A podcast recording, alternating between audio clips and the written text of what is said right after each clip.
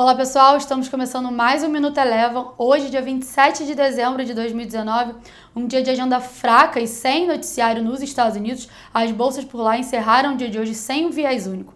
Aqui no Brasil tivemos um dia de correção, mas ainda assim, ao longo da semana, o Ibovespa acumula ganhos e tem um novo recorde histórico intradiário na marca dos 117.802 pontos.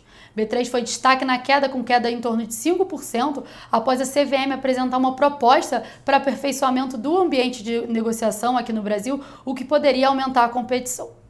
Diferente do que aconteceu nos Estados Unidos, por aqui, aqui no Brasil, a agenda de hoje foi bem robusta. Logo cedo a gente teve o GPM, que, que em dezembro mostrou uma alta de 2,09%. A gente também teve o índice de confiança da indústria, que mostrou que subiu para 99,5 pontos em dezembro, ante 96,3 pontos em novembro.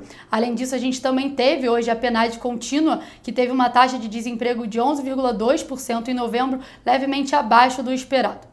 Bom, passando agora para o dólar, por aqui acompanhou o movimento visto no cenário internacional e encerrou com uma queda de 0,3%, cotada a R$ 4,04.